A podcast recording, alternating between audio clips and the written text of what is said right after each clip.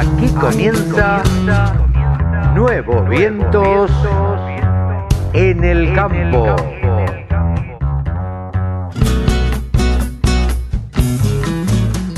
Hola, hola, hola, hola, ¿cómo le va? Buenos días, buenas tardes, buenas noches, ¿cómo andan mis amigos? Una edición más de Nuevos Vientos en el Campo por la radio del campo. Hoy tenemos para presentarles un montón de cosas y la verdad que es un programa imperdible. Vamos a charlar con Mónica Ortolani, siempre nuestra coach de cabecera, nuestra contadora, sugiriéndole cosas a los productores agropecuarios. Vamos a hablar de deportes también, como lo hacemos habitualmente con Rode McLean, viendo eh, todo lo que pasó la semana pasada y todo lo que se vendrá. Con Pablo Adriani, analista de mercados, vamos a charlar a ver por qué eh, se están moviendo los precios. Con Javier Lauría vamos a hablar de ovinos, especialmente sobre una raza muy interesante que se viene con todo, la Texel. Vamos a hablar con Fernando Lespiau, de la empresa Helm, por un acuerdo o por una tecnología nueva que están presentando. Y también, por supuesto, vamos a hablar de maquinaria agrícola con Ezequiel Pesoni. Él nos va a hablar hoy de las pérdidas eh, de la soja, las pérdidas en soja. Así que un programa súper, súper interesante. Si te querés comunicar con Nuevos Vientos en el Campo o con la Radio del Campo, podés escribirnos a través de contacto arroba laradiodelcampo.com. Repito, contacto arroba laradiodelcampo.com. Y si no, escribinos por nuestras redes sociales, visitanos y visitanos también, en algún lugar vas a encontrar el celular. Te desafío a que lo encuentres y que después nos escribas un WhatsApp y charlamos. Eh, ¿Arrancamos? Vamos, música tanda y vamos con todo.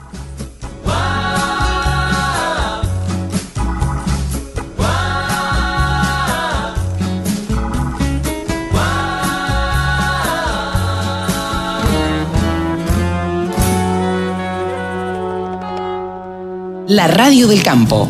La mejor información del agro con la mejor música las 24 horas. Saben ustedes que cada 15 días hablamos con un periodista que sabe de maquinaria agrícola, que se ha especializado en lo que es maquinaria agrícola. Ezequiel Pesoni está con nosotros. Eh, Ezequiel ha escrito en varios medios, escribe para varios medios y también está aquí en la radio del campo. ¿Cómo te va Ezequiel? Buen día. ¿Cómo te va, Carlos? Buen día, ¿cómo andás? Bien, bien, antes que nada, gracias por estar siempre y gracias por siempre adelantarnos eh, el tema de que vamos a hablar. Eh, nos parece importante hablar para que los productores tengan una, un poco de idea de, sobre este tema, sobre las pérdidas en la cosecha de soja. Me parece que eh, es un tema bien importante para, para los productores porque no, no debe ser menor, me imagino. ¿Qué números tenés? ¿Cuáles son los números de las pérdidas?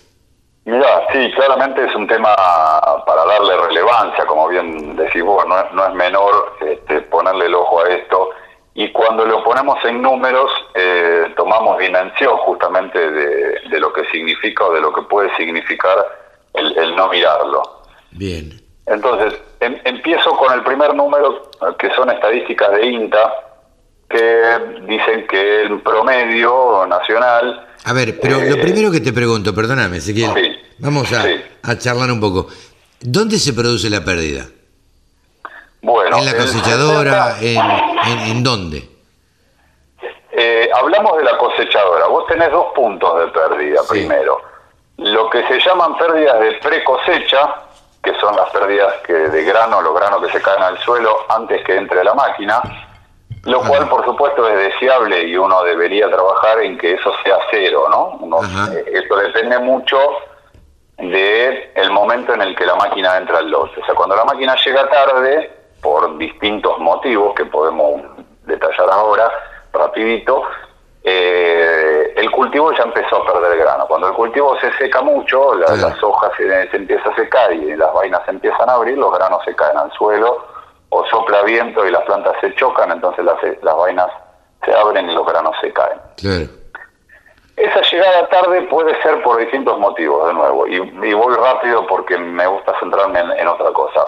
Puede ser por porque el contratista se atrasó en otro lote o porque hay poca oferta de contratistas o porque mm, estuvo lloviendo y el piso no te permite entrar. Eh, bueno, hay, por eso hay un montón de posibilidades o de, o de alternativas. Lo deseable uno debería tratar de lograr que la máquina llegue a tiempo, que cuando el cultivo está listo o incluso algunos recomiendan empezar a cultivar, con, a cosechar con valores de humedad más altos, es decir, no, no esperar al, al 14, al 13, 14%, sino esperar, empezar a cosechar, perdón, con 16 o 17, entonces reducís mucho las pérdidas. Eh, entonces ese es el primer gran rubro de pérdida, de pre cosecha, que por supuesto no tiene que ver la máquina, que es el objeto de nuestra charla. Eh, y después están las pérdidas de la cosechadora o por fallas o producto del trabajo de la cosechadora. Y ahí tenés, otra vez, según las estadísticas de INTA, aproximadamente el 70% son producto del trabajo de la plataforma. Entonces es donde deberíamos poner más que nada el ojo, ¿no? Porque ahí tenemos el, el grueso de las pérdidas, las tenemos ahí. El INTA lo que tiene medido es que las pérdidas están en el orden de 140 eh, kilos por hectárea promedio nacional. Habrá productores que tienen valores más bajos y habrá productores o contratistas que tienen valores más altos. Repetilo de nuevo, por favor. 140, 140 kilos. por hectárea. Esto es un montón. Un montón de plata. Es un montón de plata es eh, lógico pensar que un poco de pérdida haya, digamos.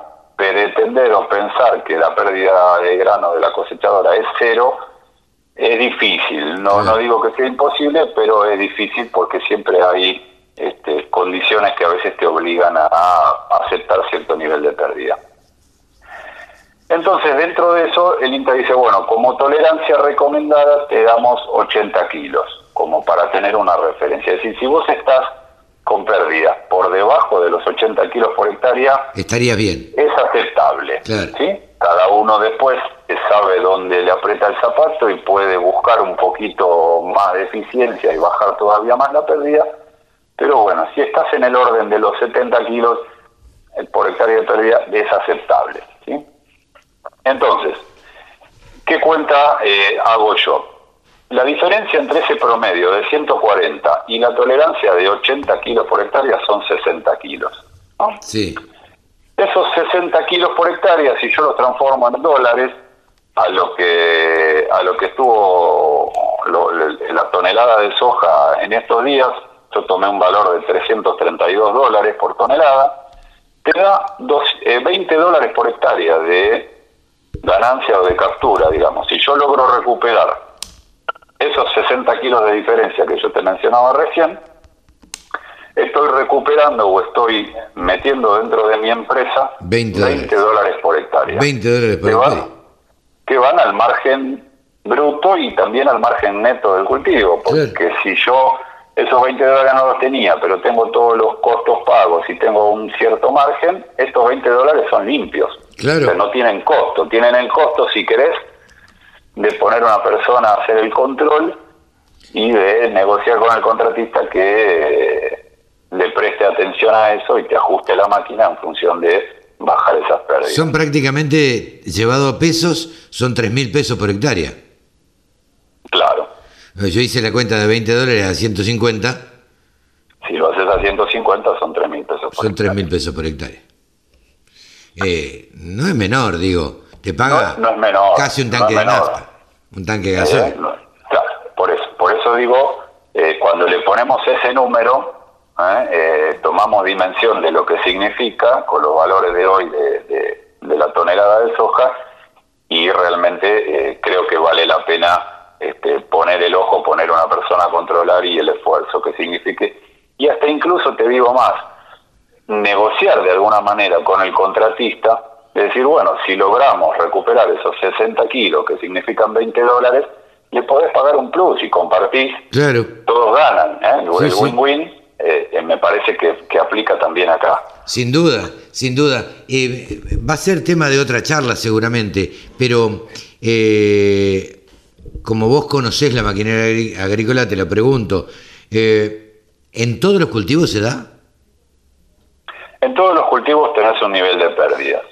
Y después podemos hablar la próxima, si querés, de, ponerle números a, los otros cultivos. Ok. Pero en, todos los cultivos tenés un nivel de pérdida, por eso que es de alguna manera entendible y aceptable, porque bueno, es, es la, cosechadora es una máquina compleja, las condiciones de trabajo son variables y muchas veces complejas, entonces a veces es difícil eh, o casi imposible, diría, reducir la pérdida a cero. Pero siempre se puede trabajar en poder reducirlas y creo que ese tiene que ser el mensaje que, quede para el productor, ¿no? Totalmente, totalmente. Creo que habría que, eh, o sea, la tendencia debiera ir hacia la pérdida cero. Eh, debe ser imposible este, no perder nada porque se te abre una boquilla del camión o por lo que sea y se te caen unos cuantos kilos, pero... Bueno, eso que vos mencionás del camión es otro punto. O sea, yo te estoy hablando solamente de la cosechadora. Claro. Después, después en el transporte hay un estudio que hizo INTA hace unos cuantos años, ya debe tener 7, 8 años ese estudio que hicieron. Pero durante el transporte también tenés pérdida de grano. No me acuerdo ahora el número, creo que estaba en el orden de 1 o 2% por cada 300 kilómetros de traslado. Ah. 1% por cada 300 kilómetros. Bueno. Eso obedece, te lo voy a chequear y, te lo comento bien con precisión la próxima vez, pero me parece que estaba en ese valor. Eso depende mucho del mantenimiento de la caja de los camiones, ¿no? y, en la época pico de demanda de transportes, a veces no podés elegir el camión porque es lo, que tenés. El que te toca, te toca, claro.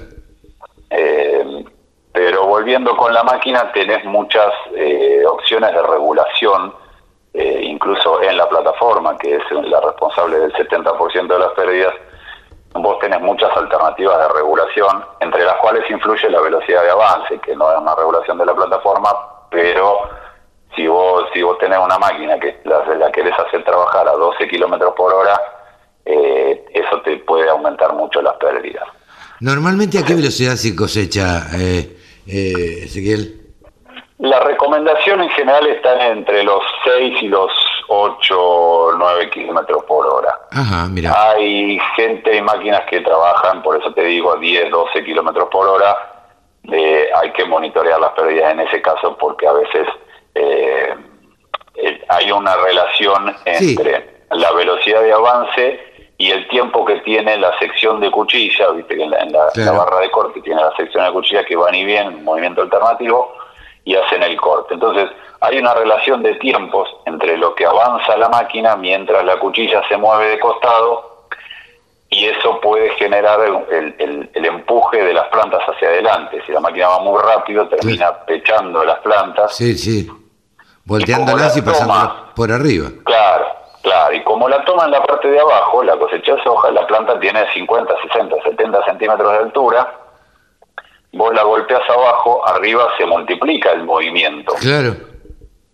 Entonces se empiezan a chocar las plantas y si el cultivo está muy seco, Muy, muy listo para, para cosechar, las vainas se abren y empezás a perder el grano. Sí, sí, Influye también acá el trabajo del molinete, por eso te digo que es como un paquete que hay que ponerle el ojo a, toda esa condición y a la regulación, ¿no? Todo tiene que ver con todo, Ezequiel, porque eh, esto que decías vos se debe muchas veces al atraso con que venga el contratista, y el contratista si viene con atraso, la verdad es que va a tratar de cosechar lo más rápido posible para rajarse a otro campo lo antes que pueda.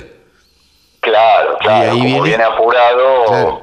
va a querer trabajar. Entonces, por eso también me parece que es lógico eh, compartir, si yo puedo capturar eso, esos 20 dólares que hablábamos recién, decir, bueno, si yo productor le digo al contratista, si vos podés andar un poco más despacio, tomarte el tiempo de regular bien la máquina y yo te pongo una persona a hacer los controles y trabajamos mancomunados, esa ganancia que capturamos la podemos compartir. Habrá que ver el porcentaje, bueno, eso ya depende de cada uno, no me quiero meter ahí pero me parece que se puede sí, sí, sí, eh, trabajar en conjunto, digamos. La, la, camiseta del mismo equipo. Claro, claro. Si, lo pensamos de ese lado. Eh, tema interesante para tratar y para concientizar a los productores agropecuarios, a los contratistas y a aquellos productores que han sembrado que le den bolilla a la pérdida que tienen por hectárea, en este caso en la soja, pero también imagino en cualquier otro cultivo. Sí, sí, sí, por supuesto que en los otros cultivos también, pesa. Y te tiro dos números más, si, si me, sí, Sí, adelante.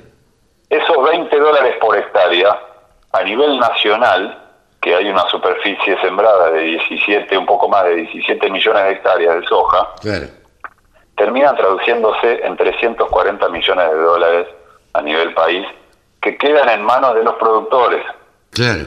No, pero Porque estoy tomando el valor ya descontada la retención. O sea que si, si queremos incluso un paso más, esos 340 millones de dólares que quedan en manos del productor se transforman a nivel país, de lo que entra al país, en 546, casi 547 millones de dólares a nivel país. Que pierde el país. Claro, que pierde el país. un porcentaje de eso de retención, todos ya lo sabemos, y los 340 que son en manos del productor. Realmente muy interesante eh, eh, el tema, Ezequiel. Eh, hay, que, hay que seguir concientizando, me parece, todo esto de las pérdidas, porque a veces me da la sensación que los productores no tienen en cuenta esta... mira, yo conocí una persona cuando recién vine a vivir a Buenos Aires que me dijo, hay que cuidar los billetes chicos porque los grandes se cuidan solos. Claro, eh, ¿y esto qué quiere decir? ¿Qué, quiero significar? Y me parece que, vamos al mismo punto. Digo, cuando uno está hablando de grandes sumas de dinero, y la verdad es que a veces al billete chico y a la moneda de un peso no le das bolilla. Pero yo siempre digo, cada vez que viajas a Estados Unidos y te tienen que dar el vuelto de un centavo, te dan el vuelto de un centavo. Y el centavo en Estados Unidos, el centavo de dólar, one pen, eso vale. Entonces, digo, ¿por qué acá, solamente porque tenemos una plata totalmente devaluada, es que no le damos bolilla, no le damos bolilla a las monedas? Salvo ahora que hay monedas de 10 pesos, no le damos bolilla a las monedas, a la moneda de un peso. Y la gente la tira. Es un pedazo de cobre que no tiene valor. Pero bueno, eh, hay países que aprendieron y han aprendido eh, a cuidar hasta el último centavo. Nosotros todavía esa materia no la probamos. Ezequiel, muchas muchas gracias por, por esta charla, la verdad que muy, muy interesante. Un placer, Carlos, como siempre. Hasta dentro de 15 días. Ezequiel Pesoni pasó por los micrófonos de la radio del campo. Sumate. Entre todos hacemos la mejor radio, la radio del campo. Pocos son los eventos que se han realizado en este último tiempo. Sí se ha llevado a cabo un evento por parte de la gente de Helm. Eh, estuvimos en, un hotel, en una presentación que hicieron, y ahora tenemos la oportunidad de charlar con el licenciado Fernando Lespiau, eh, que es gerente global de ventas y director del proyecto Skyfell, eh, de la división de Crop Protection de Helm. ¿Fernando Lespiau o Fernando Lespiau? ¿Cómo se, ¿Cómo se dirá? Hola Fernando, ¿cómo te va? Buen día. ¿Qué tal? Buenos días.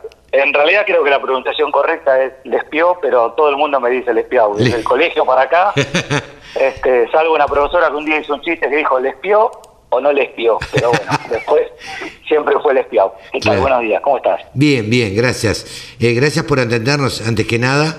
Eh, y, nada, queríamos, en definitiva, eh, ustedes hicieron un evento el otro día presentando Skyfell 2.0, una, una versión moderna de la plataforma inteligente para la, agricultura satelital, la agricultura digital, perdón.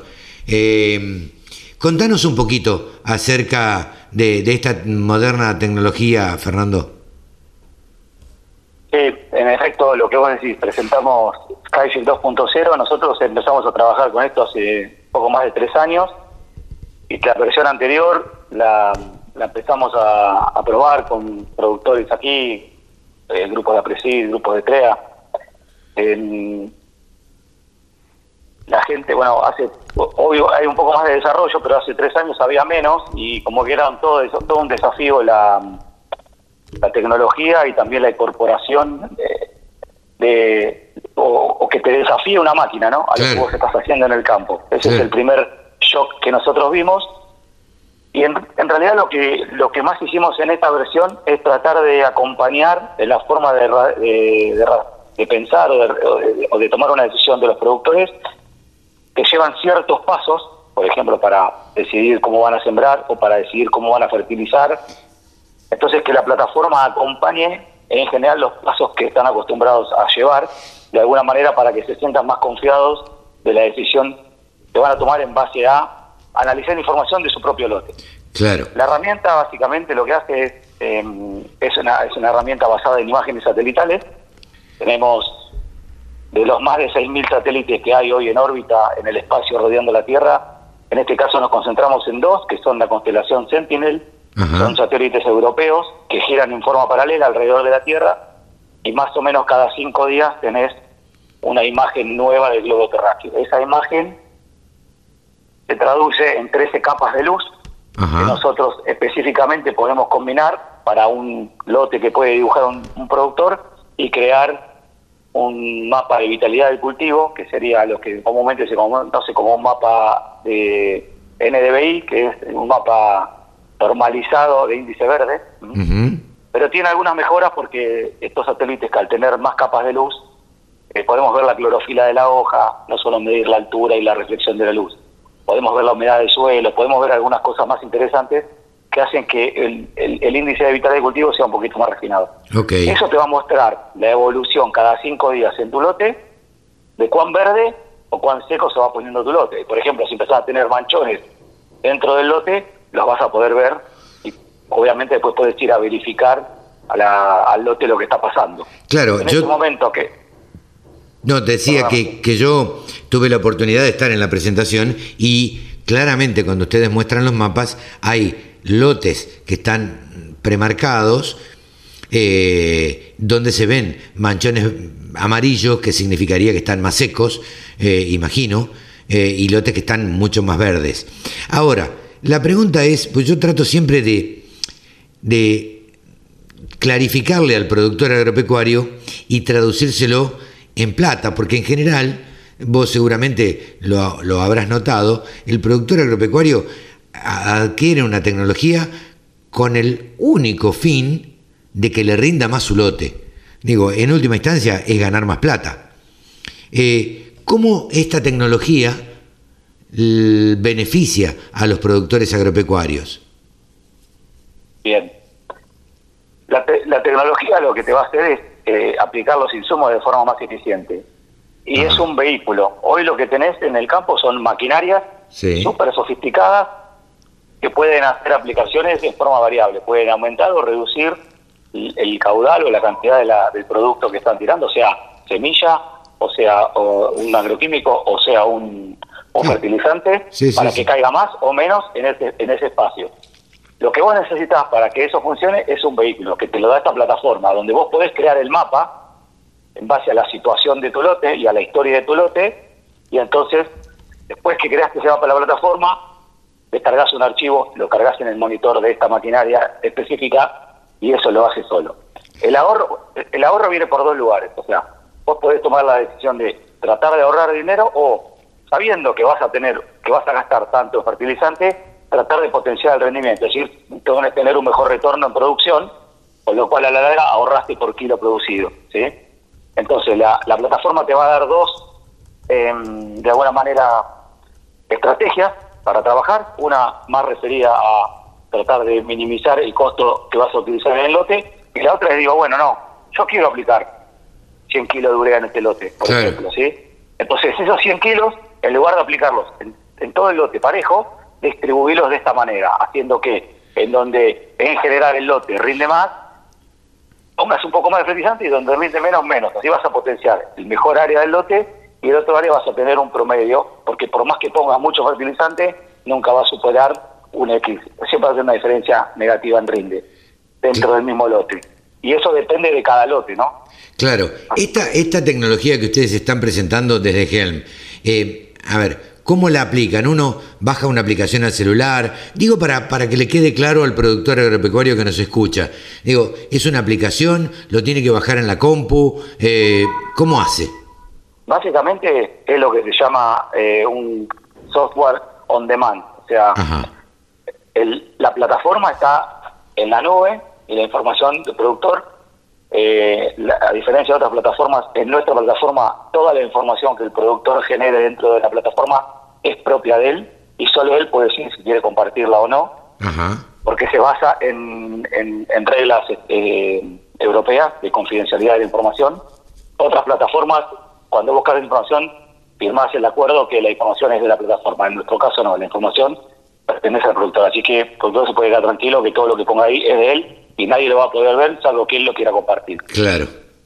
Eh, eh, Entonces, sí, sí. Eh, es como es como tener Netflix o Spotify o, no sé o Flow. ¿sí? vos te registras en una en un sitio web y a partir de ahí podés acceder a, empezar a trabajar con la plataforma donde vos vas a dibujar basado en una imagen de Google Maps solo para que te puedas ubicar dónde está tu lote, vas a dibujar el lote que vos tenés este, eh, para trabajar claro. y a partir de que lo dibujás vas a empezar a generar la información que te da la plataforma que son imágenes de, de, biomasa, mapas de biomasa o de índice de vitalidad del cultivo hasta tres años para atrás. Si vos empezás hoy vas a tener hasta marzo del 2018 toda la historia de lo que pasó con los cultivos que hiciste en ese lote.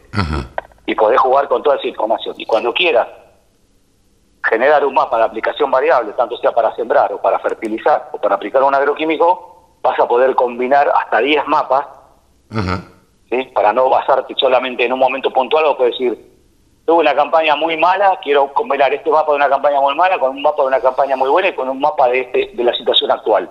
Y a cada uno le vas a poder asignar el peso, o sea, no todas tienen que ser 33% en este caso, ¿sí? si tiene las 4.25. Puedes poner una vale 50% y las otras valen menos. Claro. Y con eso podés jugar, eh, digamos, online y, te va a ir, y vas a ir viendo el mapa en el momento que estás haciendo cualquier modificación para que veas lo que va a pasar en el lote cuando apliques con la máquina. Entonces, de esa manera vos tomás la, decisión de hacer una determinada forma de aplicar eh, los productos que va acorde a como vos te sientas cómodo y la situación de tu lote. Claro. Que si tenés dos lotes son diferentes, pero el manejo va a ser seguramente diferente, va a ser más específico. Con esto que buscamos, o sea, en realidad lo que lo que lo que hablamos cuando hablamos de eh, agricultura de precisión es agricultura de precisión se trata de manejar la variabilidad que tiene cada lote.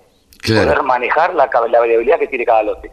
Sí, sí, para sí. eso necesitas algo algo práctico para hacerlo. Lo puedes hacer a ojo en el lote, pero bueno, esto te lo va a dar con base exactitud y lo vas a poder, digamos, aplicar fácil llevando la información que generaste en esta plataforma a tu monitor, a tu, a tu, a tu sembradora, a tu cosechadora, a tu aplicadora, para que realice el trabajo como, como tiene que hacer. Totalmente. Por último, te pregunto, Fernando, eh, Helm y Skyfel, ¿son dos empresas distintas? No, no. Helm es una, una empresa familiar alemana que tiene cuatro unidades de negocio, dentro de las cuales tiene una plataforma de agricultura, en donde tenemos una unidad de negocios de protección de cultivos y una unidad de negocios de fertilizantes. Tenemos negocios tanto en Argentina como en Brasil, en Colombia, Centroamérica, México, Estados Unidos y en, varios países de Europa. Los más principales productores de granos de Europa como Francia, Inglaterra, Alemania y Polonia. Y después en el resto de los países de Europa también, pero con los otros cultivos. Ok. Y... es una línea más de negocios que, va que, va que va a estar dentro de la plataforma de agricultura, o sea, va a compartir eh, espacio con lo que es la línea de protección de cultivos y la línea de fertilizantes. Pero bueno, es una tecnología nueva, el, el, mundo se va a mover hacia la digitalización, hay que ser más precisos, hay que incrementar los rendimientos en eh, tranqueras adentro. Sin este duda un, un, producto más para ayudar a hacer más específico el uso, mejor, digamos, utilizar mejor los recursos y de alguna manera volvernos más sustentables. ¿Por qué? Porque, bueno, si en lugares donde no hay que aplicar fertilizante podemos minimizar la aplicación, no estamos tirando algo al cohete, digamos, eh, y gastando dinero sin sentido, así que bueno, eso va a hacer que también produzcamos con menos recursos. Ni gastando dinero ni, ni, ni, ni ensuciando el suelo de alguna manera o poniéndole eh, materia este, principios activos a un lugar que no lo necesita. Por otro, por último, eh, es una tecnología que ustedes le apuntan a que lo compre o que la adquiera quién, el productor agropecuario o aquel que administra los campos. Sí, más que administrar, te diría el asesor técnico. Sí, sí, eso, eh, eso quise decir y no me sale. Eh, acá, digamos, la diferencia de esto, cuando vos tenés un producto, o sea, es pensarlo de esta manera, el productor tiene un trabajo que hacer, ¿sí? Entonces, cuando va al campo y encuentra una maleza, tiene el trabajo que hacer que es eliminar esa maleza, ¿no? Para que el cultivo crezca sin competencia. Bueno, sí, sí. entonces va y compra un producto para eliminar esa maleza. Entonces, el vehículo, ¿sí? El trabajo por hacer es eliminar la maleza, el vehículo en este caso es el, un herbicida. Lo mismo cuando tenés insectos, lo mismo cuando tenés hongos. Claro. En este caso, el productor tiene que mejorar la forma en que está aplicando los, los insumos dentro del campo. El vehículo es una plataforma de agricultura digital que le ayuda a manejar esta variabilidad que tienen los lotes. Bien. Eh, el primer interesado es el productor, porque es quien, quien produce, quien paga, quien, quien compra los insumos y quien en definitiva tiene que cuidar la tierra para las generaciones posteriores a él que vienen, ¿no? que, bueno, que pueden vivir del mismo trabajo que él hace. Claro. Pero Es, es un ecosistema de personas, porque en general muchos de los productores, una, mayoría, siete o ocho cada diez, trabajan con un asesor eh, privado o independiente al, al, que les, les, va indicando este, diferentes cosas que hacer. Sí, a quien contratan para asesoramiento. Exactamente, entonces el asesor independiente o privado es un eslabón muy importante, quien también podría ofrecer una mejor recomendación basado en la información de los lotes que él está manejando a su cliente, en este caso que es el productor, ¿no? Y después tenés, eh, los productores no solo consultan al asesor, también consultan, ven lo que hacen otros productores, ven lo que hacen las regionales, los grupos de APRESID, eh, los grupos CREA, claro. eh, consultan a los distribuidores de insumos también, así que es un ecosistema para trabajar, pero bueno, creo que los dos eslabones principales son los productores, que están 100% involucrados en esa producción, y el asesor de ellos, ¿no? Claro. Eh, bueno, eh, la verdad que es súper interesante quienes estuvimos eh, en esta presentación. La verdad es que a veces llama la atención toda la tecnología que hoy se puede aplicar al campo, ¿no? Y, cómo ha ido variando todo esto y qué tanta información se puede tener de determinados lotes, de cómo están sin moverse prácticamente de la ciudad, ¿no? Y delegando en otros la posibilidad de eh, como decíamos, fertilizar, sembrar, pero casi a medida, casi lo que se necesita y, nada más. Fernando, muchísimas gracias por este contacto con la Radio del Campo. Volveremos a charlar seguramente en un tiempito. Gracias a ustedes, Carlos, y que tengan muy buenos días. ¿eh? Un abrazo. Gracias, buen día. Todas las noticias, toda la información. La radiodelcampo.com. Bueno, y como hacemos cada 15 días, estamos en comunicación con Mónica Ortolani. Mónica Ortolani, saben ustedes que es contadora, es coach, es titular de tonicaonline.com.ar y la encuentran en redes sociales. Eh, Moni siempre anda desde Junín eh, dando vueltas por el interior y tratando de llevar algún tipo de soluciones a los productores agropecuarios, soluciones de todo tipo. ¿Cómo te va, Moni? ¿Cómo estás? Hola, ¿cómo estás, Carlos? Un saludo a toda la audiencia. Eh, así que bueno, siempre un gusto y, y sí, la verdad que a mí lo que me mueve, lo que me moviliza es que, bueno, al productor agropecuario y también a toda la cadena le vaya mejor. ¿eh? Le vaya mejor. Eh, Sabés que eh, nací en Vigán, eh, un pueblo, digamos, donde corre por las venas el espíritu cooperativo. Sí. la colaboración es un pueblo que también eh, nació, emergió en 1912 por el grito de Alcorta.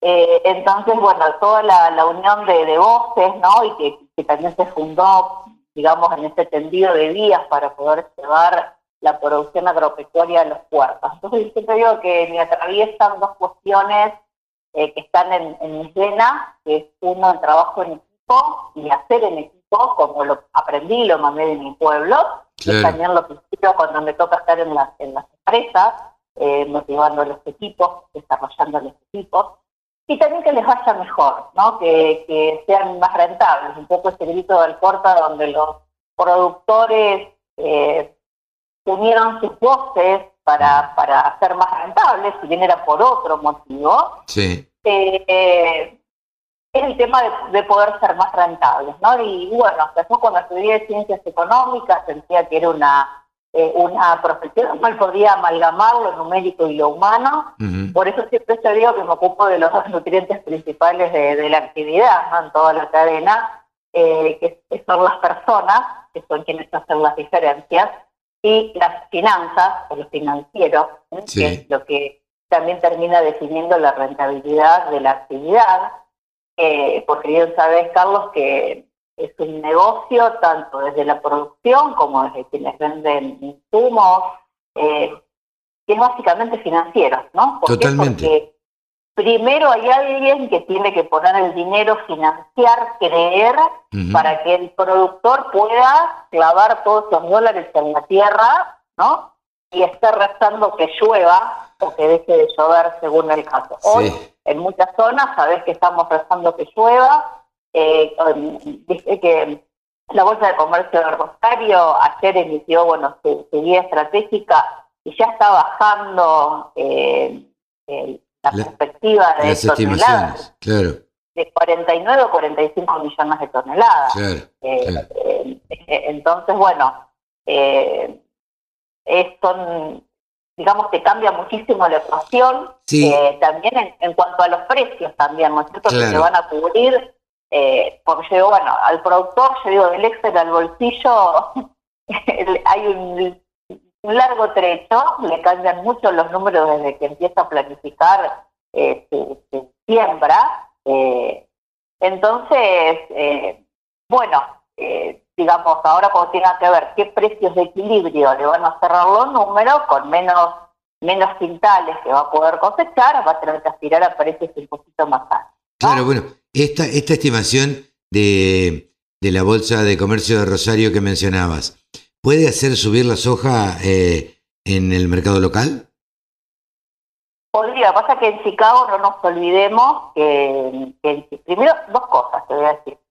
Primero que ya en el mercado local, si vos tenés en cuenta los precios de Chicago, menos las retenciones y lo, digamos los gastos de, de de la industria, hoy el exportador le está pagando al productor unos 17 dólares menos de lo que le tendría que pagar. Y ahí tenemos un desacople impresionante, ¿no? Eso pasa con soja, tampoco hay que reconocer que que hace dos campañas atrás estábamos al revés, 90 dólares por encima de Chicago. O sea, no siempre es así, pero es como que a veces se da la idea que hay acuerdos eh, digamos, internos.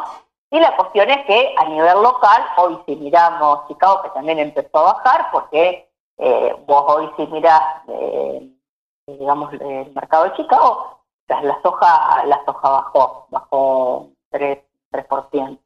Eh, ahora, eh, siempre tengamos en cuenta que si bien podemos tener muchos condimentos, digamos, como se dice, fundamentales, ¿no? Que el clima, ¿no es cierto? Porque, bueno, quizás la cosecha no sea la que, la que estamos esperando, eh, también tenemos que tener en cuenta que hacen los fondos especulativos que van y que vienen, que como siempre dice Antonio Ochoa, es la demanda que no consume y la oferta que no produce.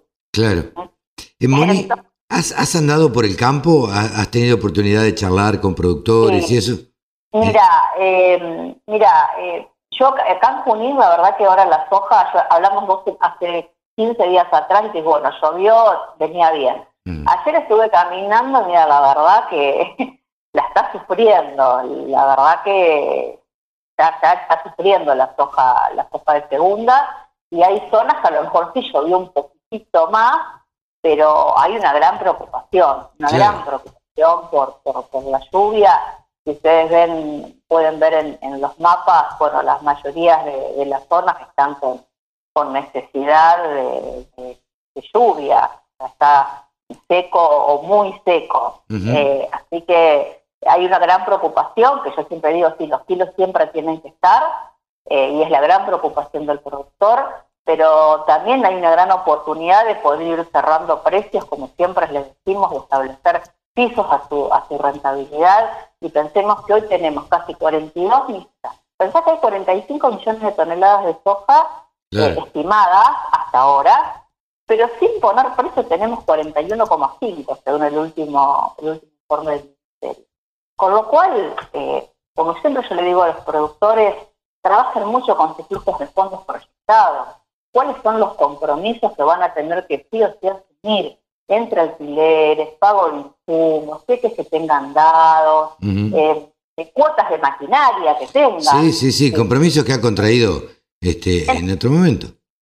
Entonces, al menos por esta parte que ellos tienen compromiso, eh, bueno, pueden o estar haciendo forward fijando precio, o bien si no quieren comprometer mercadería, pero saben que igualmente la van a tener que vender, pueden eh, tenerla, eh, digamos, recurrir a las opciones el futuro, como son los puts, que se cubren a la baja, o si ya tenés cerrado el precio, poder eh, recurrir a las opciones De todos modos, siempre digo, eh, cada uno es el ministro de su propia economía, todos estamos en el mismo contexto, con las mismas condiciones.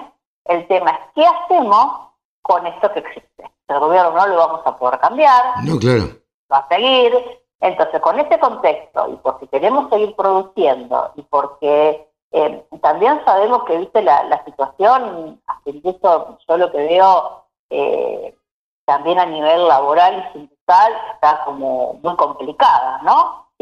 Lo que pasa también, no solamente el productor, la cadena láctea también está sufriendo mucho eh, cuestiones sindicales que terminan afectando al productor porque porque después le pagan menos la leche. Totalmente, totalmente. Entonces, eh, tenemos que pensar más en cadena, ¿no es cierto? Entonces, los industriales también comprender más los números del productor y que se le siguen pagando la leche a ese precio y el, y el, y el, eh, el gobierno sigue poniendo pisos a la leche por ahí. En mi opinión, sin tanto sentido, es una agonía. Eh, ayer leía en Twitter gente que está vendiendo las vacas Sí, sí, lamentablemente. Vacas lecheras, que todavía no son de descarte. Claro. Y que las están vendiendo para poder cubrir los costos. Entonces tenemos que hablar todos y pensar todos más en cadena, unirnos más a través de las instituciones que, que, nos nuclean, ya sean con las rurales, con las cámaras, y encontrar puntos de encuentros y de diálogo, porque eh, también la parte sindical y los empleados hay que unirse para hablar si no, estamos siempre en una grieta, en una brecha que cada vez es más una conversación de sordos. Sí, sí, sí, nadie escucha a nadie, eh, ninguna parte escucha a, nadie y todos critican a quienes están en el gobierno, que, bueno, eh, son plausibles siempre de crítica y a veces, y muchas veces de errores, pero bueno, son los que están, la gente los votó y, y por eso mismo hay que respetarlos y bancarlos los, los años que tengan que estar. Totalmente, ¿viste? Los argentinos es como que estamos siempre a ver a quién le echamos la culpa, ¿no? La culpa es de, hay una columna que después se la a volver a porque la escribí hace unos meses atrás, eh, la culpa es de, ¿no? Y, y, echar la culpa simplemente lo único que hace, ¿sabes qué es? Es sacarnos el lazo. Y ahí me gusta hablar más de la responsabilidad. Y entonces, ¿cuántos, cuántos lugares estamos vacíos? ¿Cuántas, los silencios o el, o el no te metas nos está costando muy caro para nosotros y también para nuestros hijos, que hoy están mirando y cuántos jóvenes, bueno, por ahí están pensando, por un tema controvertido, cual están buscando mejor futuro en, en, otros lugares como lo han hecho nuestros bisabuelos. Claro. ¿No? sí, sí, eh, sí. Y es una lástima porque yo digo, tenemos muchísima gente buena, eh, muchísima gente eh, que produce, que va para adelante, Ahora, lo que sí nos tenemos que involucrar más con las instituciones para unir voces y, y, acercarnos, ¿no? Acercarnos con aquellos puntos de conflicto, porque bueno, cada uno, yo digo, no hay una única verdad, cada uno tiene la, verdad en la que cree. Sí, sí. Entonces tenemos que, acercarnos, así que bueno, a los productores a tomar el volante, ponerse al volante de, su, de su gestión, cierren los precios eh, o, queden abiertos a, las alzas o los compromisos que tengan, porque están como dejando un paraguas muy abierto de, muchas toneladas que están todavía sin fijar. Eh, Así que, bueno, mucho, mucho por hacer, así que bueno, gracias Carlos. Ese sería el, el, consejo para los productores. Así que, bueno, Moni, nos volveremos a encontrar en 15 días, si Dios quiere, para que nos comentes cómo, cómo va todo, cómo lo, cuál es tu óptica. Este, y, y ya saben, a Mónica la pueden encontrar como Ortolani Mónica en Twitter, que es muy activa, y si no, en www.tonicaonline.com.ar. ¿Es así, Moni? Así es, Carlos. Bueno, gracias. Nos Un despedimos. para todos. Un beso grande. Mónica Ortolani, contadora y coach, pasó por los micrófonos de la Radio del Campo. Remates, buenas prácticas, siembra directa, pulverización. Toda la información en la Radio del Campo. Javier Lauría es el periodista que se ocupa hoy en la Argentina de comunicar todos los temas referidos a ovinos. Y por supuesto no podía faltar en la radio del campo. Nos damos el gusto de saludar en esta mañana de sábado a Javier Lauría. ¿Cómo te va Javi? Buen día. Carlito, muy buen día, feliz sábado, ¿cómo andás? Bien, bien por suerte, trabajando cada vez este, que andamos, bueno, eh, tratando de comunicar todas las cosas que le importan. Y entre las cosas que le importan a los productores agropecuarios está la producción ovina tomando una relevancia que yo considero muy importante, que me parece que todavía el gobierno no tomó en cuenta o no recogió el guante, pero no va a tardar demasiado el Ministerio de Agricultura en hacerse eco de esto. ¿Cómo lo ves vos? Creo que, que es así, tal cual vos lo describís. ¿Y por qué? Porque si se renueva como se pretende la ley ovina, se le va a dar un impulso fuerte. Es eh, es momento de mirar esa producción no como los animales que están en el fondo, sino como una producción rentable. Y esto, bueno, lo hemos hablado varias veces, la rentabilidad del ovino es inclusive más alta que, las mejores regiones de nuestro país. Ajá. Eso esto se cuenta, ¿no? O sea, el que sabe, el que entiende el tema y que quiere, pero obviamente eh, una cosa es, y acá es donde se establece la diferencia, sembrás y te descansás seis meses o, tres meses o cuatro meses hasta que tenés que cosechar. Claro. O te encargas o tenés gente que está trabajando con los ovinos todos los días. Hay una diferencia ahí. No, no, no, claro, hay mucha diferencia. El ovino requiere una atención casi permanente. Así es, así es. Si lo haces bien, eh, te va a rendir.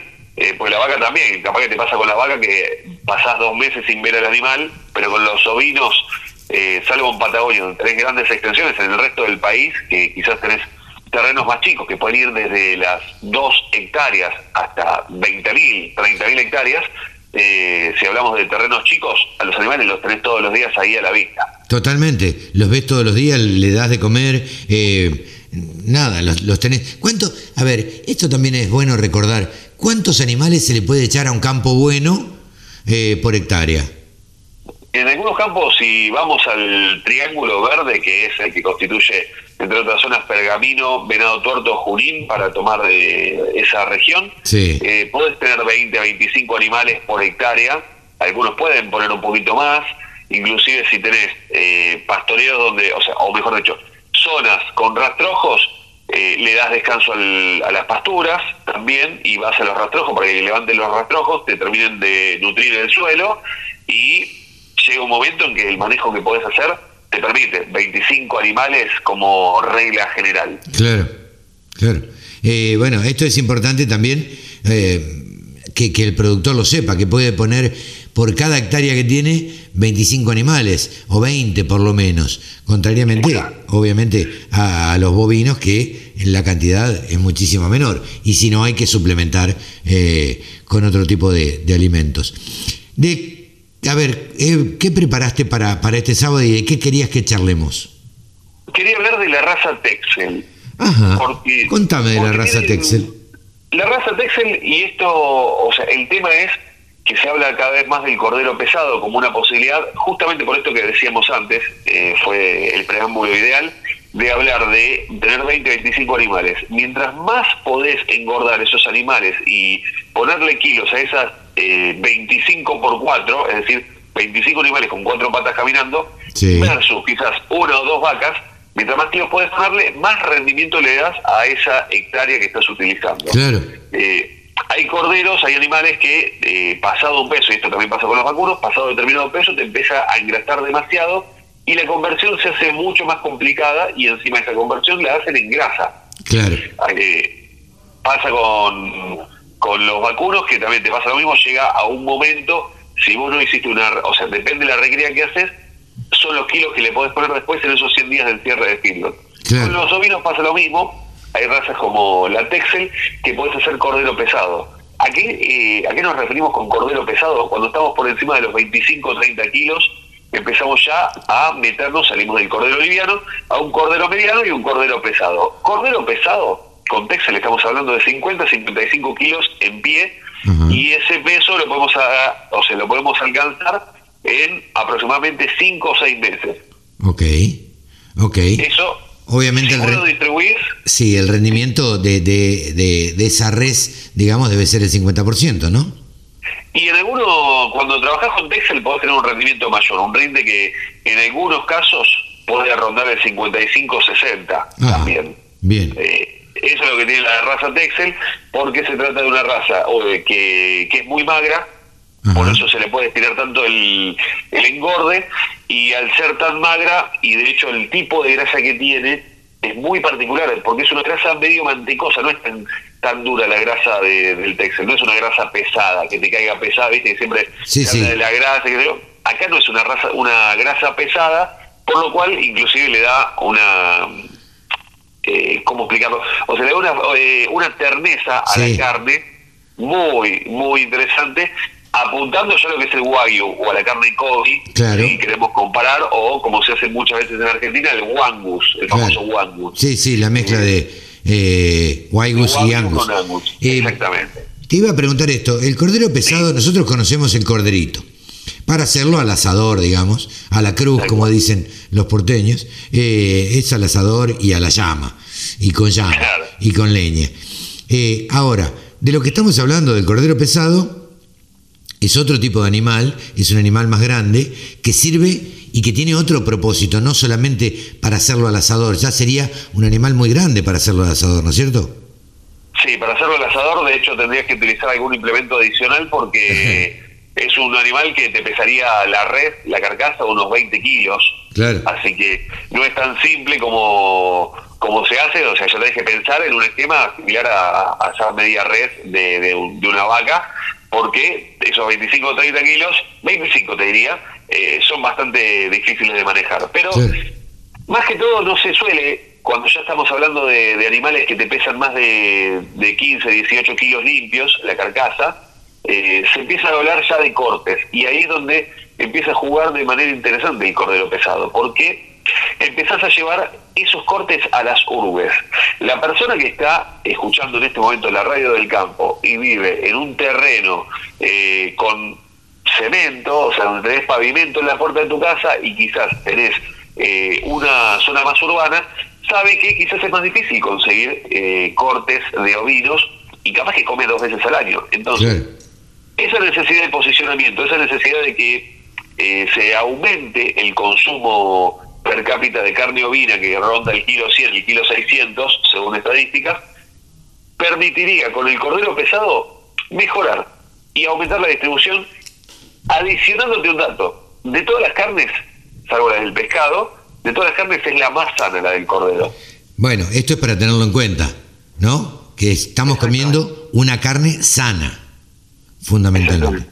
De todas las grasas es la que menos la que menos perjudica. Eh, y de hecho la, carne tiene eh, omega 3, 6 y 9 que te aporta, es anticancerígena, tiene un montón de cualidades muy muy buenas la carne ovina, por lo cual es un desperdicio que no se puede acceder tan fácilmente como se accede a lo que es la carne vacuna, porcina, aviar e inclusive el, el, pescado. El pescado, claro. Bueno, em, em, uno que es medio fanático de esto está tratando de luchar por eso y porque eh, en algún momento eh, se hagan algunas campañas de difusión y de concientización y por otro lado de difusión de distribución también porque uno puede o, qué sé yo cualquiera puede hacer una campaña grande eh, de difusión, pero si uno no lo encuentra en una carnicería, la verdad es que Doña Rosa va a ir, va a preguntar y va a pedir milanesas de cordero y no las va a conseguir. Eh, poder apoyar y hacer los dos trabajos de la mano. De hecho, la campaña que se había hecho hace un par de años de Cordero Argentino, eh, una de campaña muy interesante, pero algunas acciones llevadas a cabo, y esto sonará medio crítico, pero la realidad es, es que es así, algunas acciones llevadas a cabo quizás no apuntaban al público más adecuado y, terminaba siendo un desperdicio de energía que, después desmotiva a los que están trabajando en eso. tengo mi gato que me está, me está balando mi gato acá al lado. Se pone celoso. Está bien. Eh, va a haber que darle carne de cordero también. Sí, le gusta. Le gusta. Así que bueno, eso de eso se trata la raza textil. Un último datito es que eh, que a veces se pregunta, ¿la raza Texel puede estar en todo el país? Eso. ¿Puede estar en, todo, el país? Sí. Eh, se recomienda, por supuesto, hoy en día está más bien desde Chubut hasta Corrientes, recorriendo toda la línea oeste de nuestro país, eh, incluyendo provincia de Buenos Aires. Se puede ampliar y en el caso de querer llevarlo a zonas más frías, lo que se recomienda es llevar ejemplares, o sea, machos, que sean sobre hembras locales porque esas son las hembras que ya están más adaptadas al medio, y después se hace una, una absorción, primero va a ser un animal media sangre, se retienen las hembras, y después ya se va haciendo la absorción hasta llegar al F6 para tener un, un puro por cruza. Claro, bien, bien, la verdad que nos has clarificado algo más que uno aprende de los ovinos y conocer de a poco las razas eh, que van tomando impulso en, la República Argentina y que esperemos que pronto eh, se empiecen a, difundir eh, de parte de las asociaciones de criadores y, demás. Javi, muchísimas gracias. ¿Te parece que sigamos con los precios? Sí, claro, Carlos. Paso a contarte en detalle. Esta semana los mercados de lanas australianos se han ofertado 46.500 fardos, de los cuales se comercializó el 90,7%. Sin embargo, tengamos en cuenta que para estos días se habían inscrito durante el cierre del periodo anterior 50.000 fardos. En cuanto a la comercialización, se dieron valores sostenidos para las lanas merino y valores con quebrantos para lo que son lanas cruzas. A tener en cuenta que empiezan a escasear las lanas finas y superfinas, por lo cual el foco que estaba antes en esos segmentos se empieza a trasladar en la búsqueda específicamente de lanas de 18 micras y media a 21 micras y media. El mercado dio señales positivas en cuanto a lo que fueron las actividades en Fremantle, en el oeste, a contracara de lo que veníamos observando en esos días. Fueron dos jornadas comerciales las que se hicieron esta semana por el feriado del lunes, así que lo que se observó fue, en cuanto a los mercados de Sydney y Melbourne, quebrantos. Pero, como les decía, fueron señales positivas en el mercado de Fremantle. A tener en cuenta, hubo buena participación de compradores chinos, sin embargo, los dos más importantes estuvieron trabajando en diferentes días, por lo cual no compitieron tanto entre ellos. También mucha participación de los grandes compradores de origen australiano. Para la semana próxima se han inscrito a estos días 53.000 fardos. Pasando al mercado neozelandés, esta semana se, han, se ha trabajado solamente en la isla sur con una oferta que se había anticipado y fue exactamente esa de 8.700 fardos y una, un rechazo de nada más que el 7%. Por otra parte, para la semana próxima se han inscrito para lo que es la isla norte 11.200 fardos y la isla sur 7.300 fardos. Señales positivas en el mercado neozelandés. Vamos a ver los valores que refleja el sistema CIPIM para estos días para tener referencias en cuanto a las lanas justamente en nuestro país. Cuando hablamos de lana de 17 micras, lana superfina de 60% de rinde del peine, la preparto 7 dólares con 52, pop posparto 7 dólares con 26. La de 20 micras 55% de rinde, 4,48 y 4,37. 24 micras y media 60% de rinde, 3 dólares con 26 y 3,21. 27 micras ya una cruza patagónica, 55% de rinde, 1 dólar con 96. Y ahora vamos a ver ya eh, lanas extra patagónicas.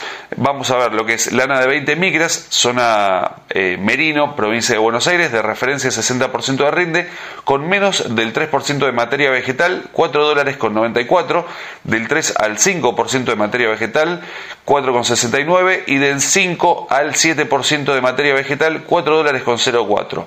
Vamos a una lana de 22 micras, 60% de rinde, 4,23, 4,02 la de 3 a 5% de materia vegetal y 5 a 7% de materia vegetal, 3 dólares con 46. Pasamos a una lana de 27 micras, una lana corre con 60% de rinde, 2 dólares con 3 centavos.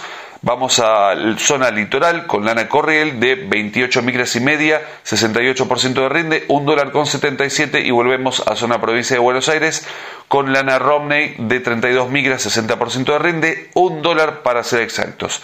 Estos son los valores que refleja el sistema CIPIM. En cuanto a la carne ovina, sin cambios por estos días, vamos directamente a los valores. En cuanto a la faena en zona patagónica, el adulto de 190 a 200 pesos el kilo, el cordero liviano 305 a 330, el pesado 270 a 300 y el refugo, esto puede ser para lo que es invernada o para faena, 2000 a, 200, a 2200 pesos y esto es por cabeza. Todo esto al productor sin IVA puerta del frigorífico. Pasamos a región pampeana, el adulto 155 a 165, el cordero liviano 260 a 320, el pesado 190 a 260 y el refugo 90 a 110 y esto es al productor sin IVA puerta del frigorífico. Como siempre los invito a seguir, por supuesto, conectados en la radio del campo y a seguirnos en nuestro Instagram, arroba del sector ovinos. Yo soy Javi Laurel y les agradezco muchísimo que estén ahí del otro lado. Hasta la próxima. Solo pensamos en agro. Desde la música hasta la información. Bajate la aplicación para escucharnos en tu celu. Pablo Adriani, consultor y creador de los grupos Gurú. ¿Cómo, cómo se está viviendo fundamentalmente desde los mercados esta nueva estimación que sacó la Bolsa de Comercio de Rosario este, y demás? ¿Van a aumentar los precios de la soja? Me llaman a la radio, me preguntan, este, van a aumentar los precios. Y la verdad, yo le digo, llámenlo Pablo Adriani. Yo no sé nada de mercados. ¿Vos qué, qué decís? Te digo que la semana estuvo muy, muy variada. antes del informe de la Bolsa de Comercio de Rosario salió el informe de Luzda, pasar, y un informe para el caso de soja eh, sorprendente porque aumentó la producción de soja de Brasil de 133 a 134 millones de toneladas, cuando cuando todo el mundo está viendo que la cosecha brasileña tiene una demora muy fuerte por, por exceso de lluvias, está lloviendo en plena cosecha de soja en Brasil, que luz, luz atina a aumentar la producción. Podemos un beneficio de duda, pero la sorpresa del mercado fue muy grande, eh, porque nadie esperaba que iba a aumentar la producción de soja en Brasil. Claro, bueno, pero eh, ¿qué tan real es eso, Pablo? Porque si está lloviendo en plena cosecha, se supone que, eh, que va a haber menos producción de soja. El soja tiene este tipo de, de actitudes que son, eh, llamémosle dudosas, porque hace cuatro meses viene manteniendo el mismo estimado de producción, cuando Brasil sufrió la misma sequía o peor que Argentina. La diferencia es que Brasil la sequía se cortó eh, y ahora tiene exceso de lluvias. En Argentina con sequía, por eso, eh, por eso la Bolsa de Comercio Rosario reduce la producción de soja. Lo vamos a ver en unos segundos. Pero volviendo al caso de Luzda, eh, el tema es que el mercado post-informe reaccionó con bajas muy fuertes de 30 centavos, que son aproximadamente 10 dólares por tonelada, y finalmente esa baja, esa baja fue producto de la liquidación de posiciones de los fondos que estaban comprados y la toma de ganancias. Porque el día posterior, el jueves, eh, el mercado reaccionó con, subas leves, pero sin, sin subas sin, sin bajas, no continuó la baja el día previo. Entonces, para los productores que quieren saber qué va a pasar con el precio de la soja, yo les diría lo siguiente. Eh, estamos viendo un precio de soja, digámosle, promedio de 330 dólares por soja disponible. Ya, va a empezar la cosecha en algún momento de acá a 15 o 20 días y hay que ver, hay que compararlo con el año pasado. El año pasado, a la misma época, estábamos hablando de una soja de 210 dólares. Entonces acá lo que hay que tener en cuenta es el sentido común y la oportunidad. No, que no sabe el, precio de la soja cuál va a ser. Lo que sí les puedo decir es que la soja noviembre, con respecto a la soja disponible en Argentina, sí. Sube solamente 2 dólares. O sea que no hay, no hay carry, no hay, no hay lo que se llama una perspectiva de suba futuro de la soja. Lo cual me está indicando que la necesidad es por el disponible y las posiciones cortas. Entonces, para resumir un poco, este tema da para, para, para como soy yo, te pongo a hablar. No, no, ya sé, pero no, eh, todo, nos ponemos a charlar y, yo siempre quiero que en la radio del campo, te lo he comentado muchas veces, hagamos una especie de, de charla, ¿viste? No, eh, porque a mí me gusta hablar casi desde el desconocimiento. Esto estaría indicando lo que vos comentás recién, Pablo, que si hay dos dólares de diferencia con el disponible, con la soja disponible y la soja noviembre, digo, la sugerencia sería, ¿vende ahora o no? Claro, exactamente. La sugerencia es vender ahora, pero acá hay que aclarar muy bien. Los mercados están muy sensibles, muy volátiles, muy nerviosos y no hay una, tendencia clara a futuro. Entonces, lo que uno puede decir es lo siguiente. Hoy vale 3.30, el año pasado valía 210. Ahí es una ganancia importante de 120 dólares, vale más tu soja que en el año pasado. El otro tema importante, la industria aceitera tiene márgenes de molienda muy buenos, con lo cual eso juega en contra de una baja. ¿Por qué? Están ganando buenos márgenes y van a seguir comprando lo máximo que puedan. Entonces, eh, yo, el productor va a vender poca soja, porque está vendiendo mucho maíz, y, va a almacenar la soja. La única chance que tiene el productor de que la soja eh, eh, tenga una tendencia alcista en el segundo semestre es que Estados Unidos tenga problemas con su siembra de soja 21-22. O sea, es el único cine negro que puede aparecer, que haya problemas en la siembra y haya problemas en el balance de oferta y demanda de soja americana 21-22. Se empieza a sembrar el 15 de abril y se cosecha la primera semana de septiembre. Ajá. Eh, bueno, pero entonces va a haber que esperar por lo menos, como estás diciendo vos, eh, a principios de abril, a, mediados de abril, por lo menos, para tener una estimación cierta y real. Mira, el dato clave, y esa es buena, es buena la pregunta que hace, el dato clave es el 31 de marzo. Ah, bueno.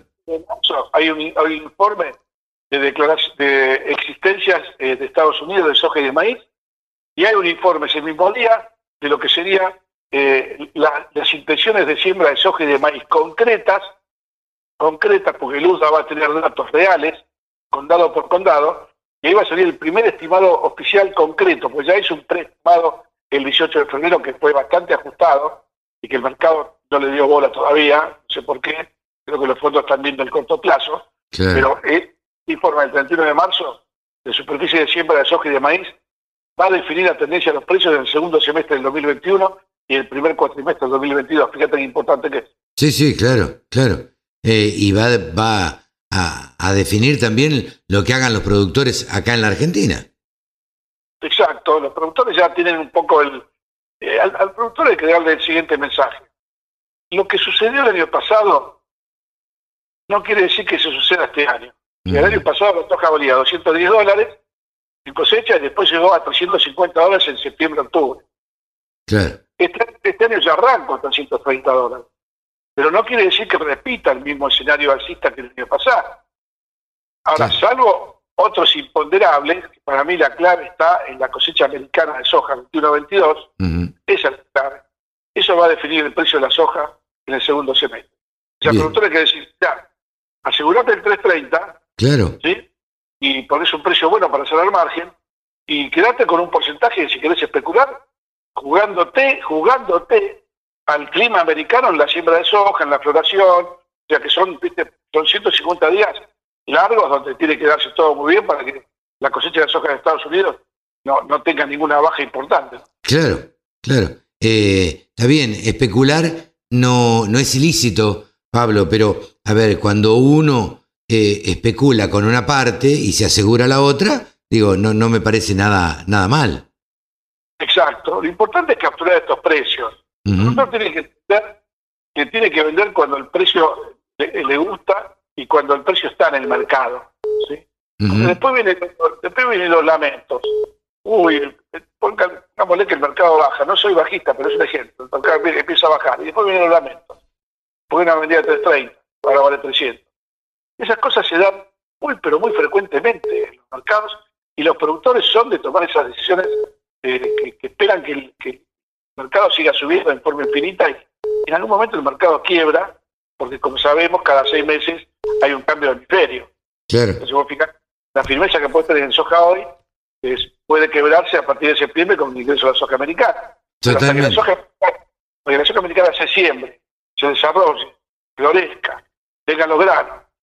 Pasa un periodo riesgoso climático, ahí donde yo pongo un poco el dedo en la llaga de atención. Atención ahí, claro. Como dice Pablo Adriani siempre, recuerden que los árboles no crecen hasta el cielo. Y con el tema de la Bolsa de Comercio Rosario, me parece acertada eh, su decisión de reducir la cosecha de soja argentina porque es, un secreto a voces que en el interior está todo el mundo muy preocupado por la soja de segunda.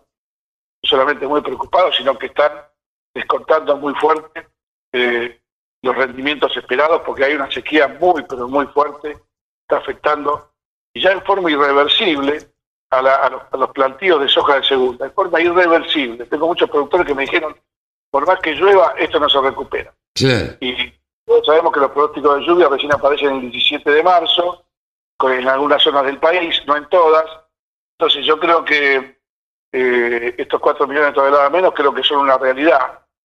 ojalá, ojalá llueva y eso pueda frenar algunas pérdidas en algunas zonas, pero eh, la realidad es esa, un escenario muy complicado de soja de primera, de soja de segunda, perdón, y con, contra la otra cara de la moneda, la performance de los maíces es espectacular. Claro. Claro, contrariamente a eso, los maíces están perfectos y este y bueno, y el productor por ahí se vuelca más al maíz. Porque el maíz tardío de segunda eh, tiene la ventaja de que le, que le escapa al momento de fuerte seca eh, como tuvo este año la Argentina. En cambio, la soja le, pega de lleno la seca a la soja, la soja de segunda. Sí, sí, vos fijate como, una tecnología nueva, que es el maíz tardío de segunda, que en Brasil, que en Brasil fue conocido como maíz afrinia, y Brasil se convirtió en exportador de maíz gracias al maíz afrinia. Claro. Y ahora está en riesgo porque está atrasada la cosecha de soja en, Brasil, está en riesgo la safrinia de, maíz en Brasil, con lo cual, fíjate cómo todos son vasos comunicantes, y ya saltamos a un escenario de potencial solo para maíz en el segundo semestre, si Brasil no consolida una buena superficie de maíz de segundo safrín. Claro. claro. Hay que estar con todas las antenas, ¿viste? Todas las claro, bueno, estas cosas son las que vos estudiás y las que vas viendo permanentemente porque sos un especialista en esto y bueno, entonces, pues, pero no todos los productores este, tienen eh, esa posibilidad de estar al tanto de cómo viene Brasil, de cómo viene Estados Unidos, de cómo vienen otros países, también que son los principales productores y son los que, eh, en definitiva, hacen fluctuar los precios. Porque habrá otros países que tienen también sus cosechas, pero no inciden en los precios de mercado. Eh, por eso la importancia de contar con un consultor muchas veces para consultarlo, en base a la redundancia, de cómo vienen todos los mercados. Te doy un dato, Carlos, un dato muy importante. Vos que mencionaste los grupos gurú. En los grupos gurú hay un hindú, es, un, es una especie de, analista de mercados de oleaginosos y, aceites a nivel mundial. y, este hindú posteó hoy a la mañana eh, la firmeza que está teniendo el aceite eh, de girasol crudo en Ucrania. Llegando, llegando a 1.700 dólares la tonelada el aceite crudo. Yo intercambié con él unos, unos, unos WhatsApp y tiene el aceite a, una serie de, datos como este caso el girasol de Ucrania, que es un país importante productor y exportador, pero vos fíjate cómo la, información al instante, al segundo, a, nosotros nos permite tener información de primera mano. totalmente, Totalmente, te iba a decir, eh, ya que sacaste el tema y como último tema para no hacerlo tan largo, eh, Ucrania es un gran productor de trigo también, ¿no? También, también, todo lo que son los países del Mar del Norte, Rusia, Kazajstán, Ucrania, eh, son, son los principales exportadores de trigo del mundo. Claro, esos son los que hacen fluctuar los precios este, de, del trigo también.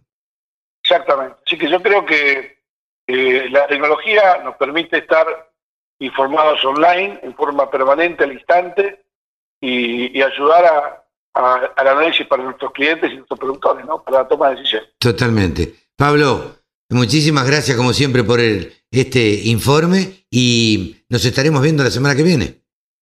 Todo gusto, un fuerte abrazo para todos. Buen sábado y buena semana. Gracias, Pablo. Pablo Adriani, consultor y creador de los grupos Gurú. 24 horas con contenidos del agro. Llegó la radio del campo. Saben ustedes que desde hace unos días, eh, unos sábados, unos cuantos sábados, tres o cuatro ya, hemos incorporado un periodista deportivo. Este periodista deportivo es Rode McLean. McLean eh, es un apellido escocés. Este periodista es hijo de un amigo eh, de Roderick McLean pero él, bueno, estudió periodismo deportivo y está queriendo hacerse una carrera dentro de los medios. Hola, Rode, ¿cómo te va? Buen día. Hola, Carlos, ¿qué tal? ¿Cómo estás? Yo todo muy bien, por suerte. Bueno, me alegro. Eh, ¿Cuáles fueron las novedades, las principales novedades de la semana que termina en materia deportiva? Eh, bueno, eh, te cuento, esta semana tuvimos, respecto al fútbol, tuvimos actividad en la Champions League y en la Copa Libertadores empezando por la Champions, uno en la en la vuelta de los sectores final de la Copa Libertadores, de la, de la Champions League, perdón. Eh, y recordemos que en la ida el Barcelona había perdido 4-1 contra el Paris Saint-Germain. Y, y, obviamente el resultado a uno no le permitió clasificarse a la siguiente ronda. Eh, pero aún así el Barcelona como equipo mostró una gran actitud buscando el empate, eh, buscando marcar en todo el en todos los minutos del partido.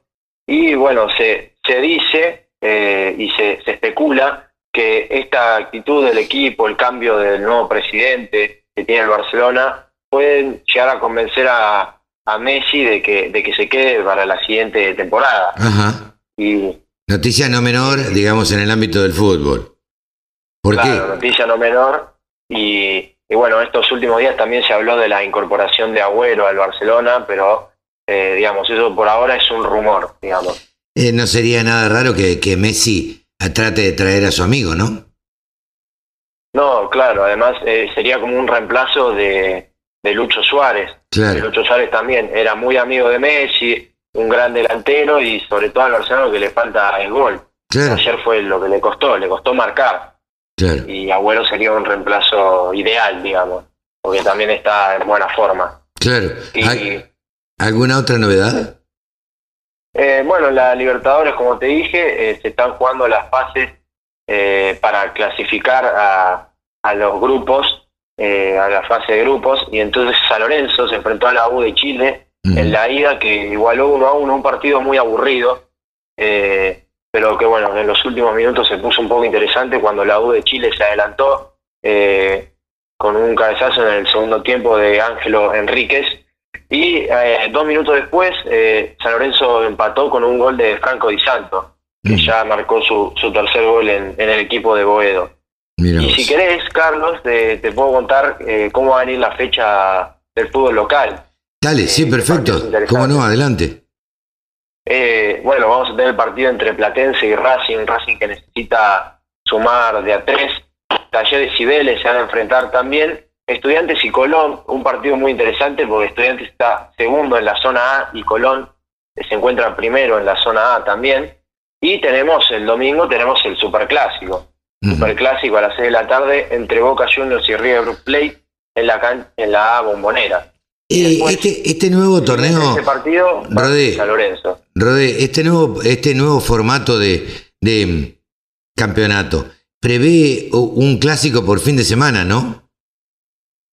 Claro, un clásico intersonal eh, por fin de semana. Eh, la fecha anterior tuvimos el de San Lorenzo de Huracán, por ejemplo. Claro. sea, todos los fines de semana va a haber un clásico. Claro, cada, dos, tres semanas la idea es que, haya, cada, perdón, cada semana la idea es que haya un clásico distinto.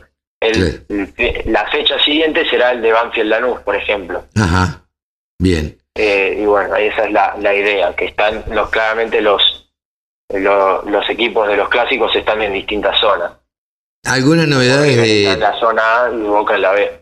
¿Alguna novedad de tenis, de automovilismo? Eh, de tenis, bueno, ayer en el abierto de Guadalajara, eh, Naya Podoroska se fue eliminada en los octavos de final eh, contra la italiana Elis, Elisabetta Cocciaretto, que le ganó 7-5 y 7-5 a Naya, que no pudo pasar a, a la siguiente ronda, lamentablemente, eh, y bueno, esperará al próximo, al próximo torneo. Y el automovilismo, te cuento que, bueno, este, este fin de semana tendremos el TC2000, el inicio del TC2000, y, y bueno, la, la primera carrera se correrá en el Autódromo de Buenos Aires, en el circuito número 8. Así que todos los los fanáticos del automovilismo estén atentos. La categoría más tecnológica, como dicen, es el TC2000 y se va, va a arrancar el campeonato acá en, acá en Buenos Aires. Rodi, gracias por la información deportiva de lo que pasó y lo que va a pasar durante el fin de semana y bueno, nos volvemos a encontrar la semana que viene. No, gracias a vos, Carlos, por el espacio y, espero encontrarte la semana siguiente a vos y a todos nuestros oyentes. Pero por supuesto, aquí estaremos firmes y los oyentes también están del otro lado ahí firmes. Gracias, Rode McLean, periodista deportivo, pasó por los micrófonos de la radio del campo. Sumate. Entre todos hacemos la mejor radio, la radio del campo.